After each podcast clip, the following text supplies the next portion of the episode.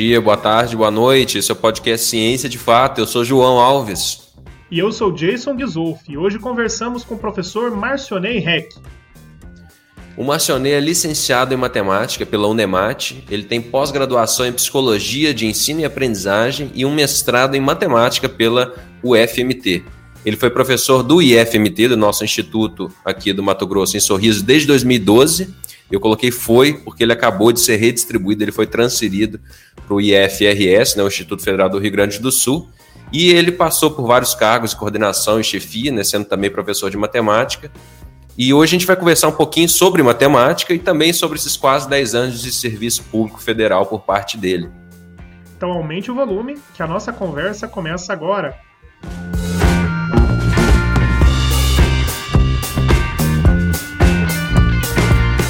Olá, Marcionei, tudo bem? Seja bem-vindo ao nosso podcast. Seja bem-vindo, professor. É, queria começar perguntando para você é, sobre, sobre você, sobre sua carreira, como que você foi parar em Sorriso, você veio lá do Rio Grande do Sul e você já contou uma vez brevemente, você, tava, você trabalhou em, em algumas granjas no Mato Grosso, depois foi fazer matemática. Então conta um pouquinho para a gente sobre essa caminhada sua. Olá, pessoal. Bom dia, boa tarde, boa noite, é isso, né? É, obrigado pelo convite. Eu sou, na verdade, natural de Santa Catarina, é São Miguel do Oeste, extremo oeste de Santa Catarina. Fiz técnica agropecuária e vim para o Mato Grosso em 1998, com 17 anos, eu e um amigo, tentar ganhar a vida aqui em Mato Grosso. É, Já conhecia alguém no Mato Grosso? Não, não conhecia ninguém. Viemos parar em Sorriso. E aí trabalhamos como técnico numa granja por um período e aí acabei estudando, cursando matemática, né, é, em Sinop. E, e depois eu segui a carreira de professor normal, né? Acabei atuando, passei no concurso do município de Sorriso, do estado de Mato Grosso, atuava nas, nas redes estadual municipal, depois na rede particular, e depois acabei é, ingressando no, no IFMT, né? Dava 60 horas de aula por semana? É, 63 Nossa. horas, né? Normal. e depois entrando, graças a Deus, na, na rede federal, que era um objetivo, né? De vida. Quando você fez a, a graduação, é, a escolha do seu curso foi porque era a opção que tinha em Sinop, né? Porque Sorriso era uma, uma cidade pequena, ou você já tinha esse interesse em, em atuar como docente? Na verdade, era a opção que tinha, né? Eu lembro que é, tinha os cursos de letras, pedagogia e matemática. Eu tinha uma queda sempre por matemática, porque era uma disciplina que eu gostava e, e apresentava uma certa facilidade. Então, assim, dentre as opções que tinha, a escolha foi imediata, né? Graças a Deus. Escolheu a melhor de todas. Escolhi a melhor de todas. Eu sou suspeito para falar. Falando nisso, então, né, você fez um mestrado em matemática também, achei interessante o, título da, da dissertação, né? A função Feed-Euler e a expansão periódica de frações na base B. Você fez esse mestrado na Universidade Federal de Mato Grosso. E é uma área, uma área interessante, assim, né? Eu sou suspeito para falar também, né? Eu fiz uma, a minha pós foi em modelagem computacional, mestrado, doutorado, que é uma parte mais aplicada. E, e, matemática é muito amplo, né? Quando a gente vai para uma pós-graduação em matemática, você tem uma, uma, parte de matemática pura, você pode seguir uma linha mais matemática pura, uma linha mais matemática aplicada. O meu caso foi mais aplicado, o seu caso parece ser mais pura, né? Não, não sei, tirando por base só o título aqui. Conta um pouquinho para a gente como é que foi isso aí. É, é, eu me deparei com um mestrado, né? E, e, e na verdade eu você se depara com orientadores aí, a gente acabou encarando essa área aí de matemática pura, realmente, né, na área de álgebra, né, aritmética, mas é, é um tema que eu mesmo, a parte de aritmética, né, dos números inteiros, né, aquela... aquela Teoria dos números, bacana, né? Teoria dos números, eu sou, assim, apaixonado, e, e assim, gosto muito desse tema que, que foi trabalhado, né, é, de você tomar uma, uma fração, por exemplo, lá, um meio, né, ela gera um, uma certa expansão. Quando você divide um por dois, você gera lá o 0,5, né? Mas se você pega um terço, por exemplo, você já tem uma dízima periódica. Então, já existiam trabalhos que mediam isso, né? Poxa, do que, que depende dar uma expansão com três casas depois da vírgula, com 10 casas, ou quando que ela é periódica, quando que ela é finita, Né? Então, existiam trabalhos, mas o que a gente fez foi tomar esses trabalhos e expandir para uma base B qualquer, que é outra coisa muito bacana da matemática, que são as bases numéricas, né? É, quer dizer, hoje você trabalha com um sistema é, de decimal, né? Que, segundo a história, vem por conta dos 10 dedos que a gente tem, né? Então, você optou por um sistema decimal. Mas existem infinitas bases numéricas que podem ser trabalhadas. Então, a gente fez essa expansão usando uma função phi de Euler pra, para essa expansão, então a gente conseguiu é, demonstrar a expansão para uma base B qualquer, ou seja, você é, qual é o, o, tamanho da dízima periódica, qual é o tamanho se ela for finita, se ela for infinita, qual é o tamanho do período, quando que ela é uma dízima simples, quando que não é simples, e assim por diante. É um assunto muito bacana e que eu, eu, eu, eu procuro trazer para as minhas aulas também, né? Porque é, é uma matemática clássica, mas ela é bem envolvente, assim, ela é bem apaixonante, essa teoria dos números. Então, é, é eu acho que precisa também haver é, um pouco dos professores de, de trazer essa, é, essa matemática clássica e bela, no meu ponto de vista, né? É, para que os alunos também consigam é, enxergar a matemática não só pela aplicação, mas pela beleza também né, da, da matemática. Esses dois, duas coisas assim que eu, que eu observei. Quando você trabalha, né, eu por ser de modelagem computacional, então trabalhei muito com computação, então lá é, tudo é base binária, né? Porque computador ele só entende zeros e uns. Então a gente sempre em cálculo numérico, a gente quando vai dar a disciplina de cálculo numérico, a gente aprende a fazer conversão de base, de binário para decimal, decimal para binário, e ver o número que tem uma certa cara que a gente está habituado por trabalhar com base decimal, igual você falou, né? Mas ver aquilo com a cara de uma base binária e tudo mais, porque o computador entende zeros e uns, então isso é, é legal. E a outra coisa é aplicar, é, mesmo mesmo essa, mesmo sendo matemática pura, a aplicação disso é muito grande em teoria de números. Eu gosto de falar de números primos, por exemplo. Então todo o sistema de senhas que nós temos de criptografia, toda ela é baseada em números primos, né? Quanto mais números primos, quanto maior for o número primo que você utiliza na criptografia de um sistema de segurança, mais seguro ele vai ser. E é engraçado, né, rapidinho, existe uma demonstração de dois mil anos de Euclides que existem infinitos números primos. Ponto. Existem infinitos. A gente não sabe como eles aparecem, qual é o padrão deles, isso não se sabe, mas sabe que existem infinitos. E o maior já descoberto até hoje, ele tem, se não me engano, é, 10 elevado. É uma coisa absurda de, de dígitos. Um, assim, milhões de dígitos, né? Em 2019, né, que o pessoal descobriu, inclusive existe um, um, um, grupo aí internacional que fica procurando números primos, né, e eles ganham uma quantidade de dinheiro quando, quando encontrado um número primo é, muito grande. É igual e a, e a parte... aos casos decimais do PI, né, todo mundo querendo aumentar as casas decimais é, do PI. É.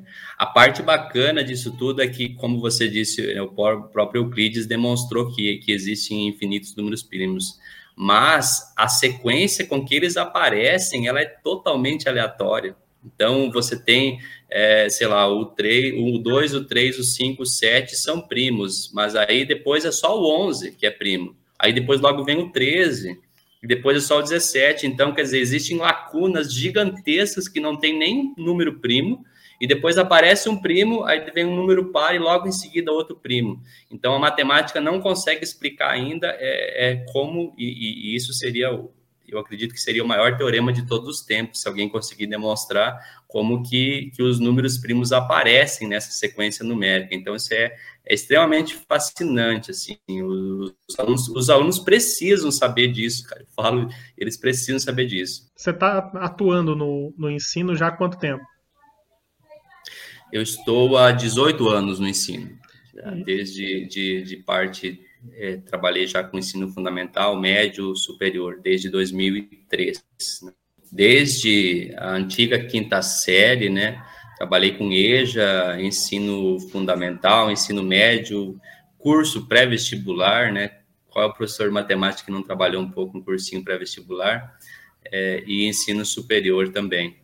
E, historicamente, é, a matemática é uma das disciplinas que os brasileiros têm uma certa dificuldade para aprender, né? É, você vê que isso está mudando ao longo do tempo, que está cada vez mais fácil de se aprender matemática por causa de tecnologias ou novos métodos de ensino, ou você acha que o desafio continua o mesmo de há 20 anos atrás?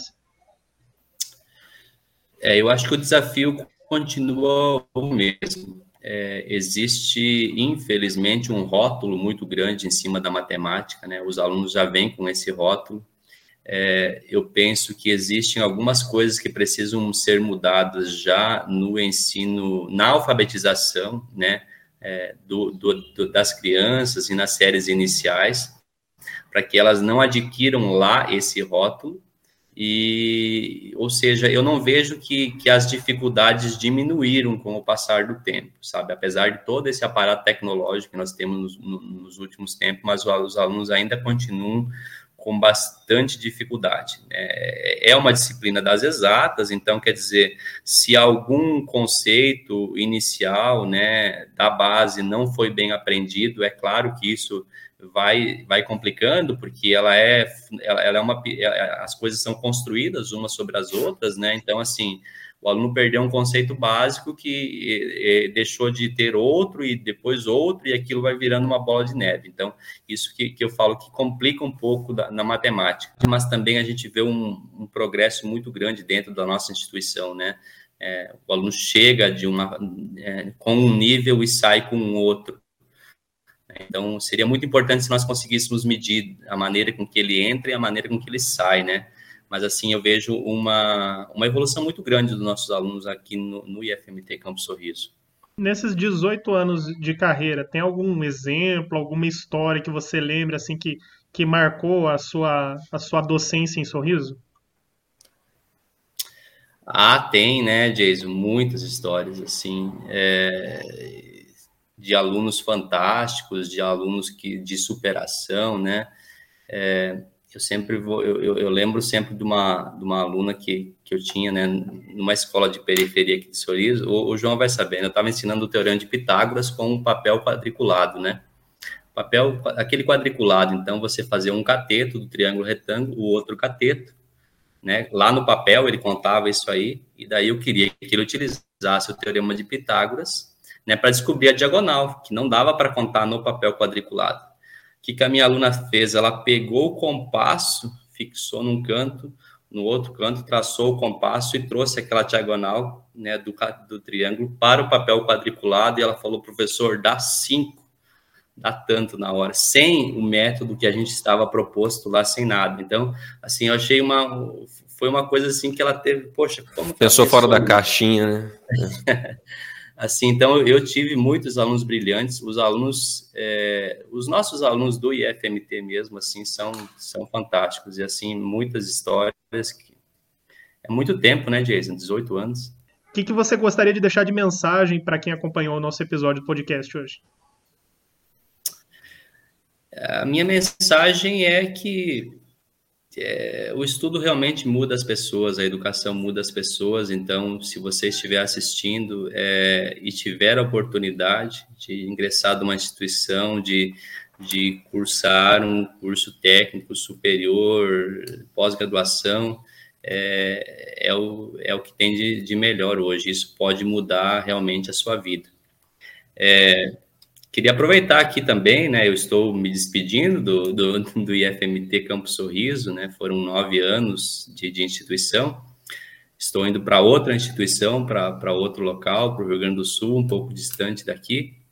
É, e desejar é, tudo de melhor para o campo, sucesso para os alunos que passaram por, por nós. Nunca esqueçam que vocês passaram pelo Campo Sorriso é, sucesso para os docentes, sucesso para os servidores todos, para o campus. Com certeza vai continuar sendo essa diferença na nossa cidade. Foi muito bom esse período que eu estive em Sorriso, foi um período muito importante da minha vida. E agora, vida que segue, é, vida nova em outro lugar. Obrigado pela sua participação, Marcionei. Sucesso nesse novo desafio que você encara agora. Muito obrigado, Marcionei. Foi muito bom. Obrigado, gente. O objetivo do nosso podcast é aproximar você do universo da ciência. Quer saber mais sobre o assunto que tratamos aqui hoje?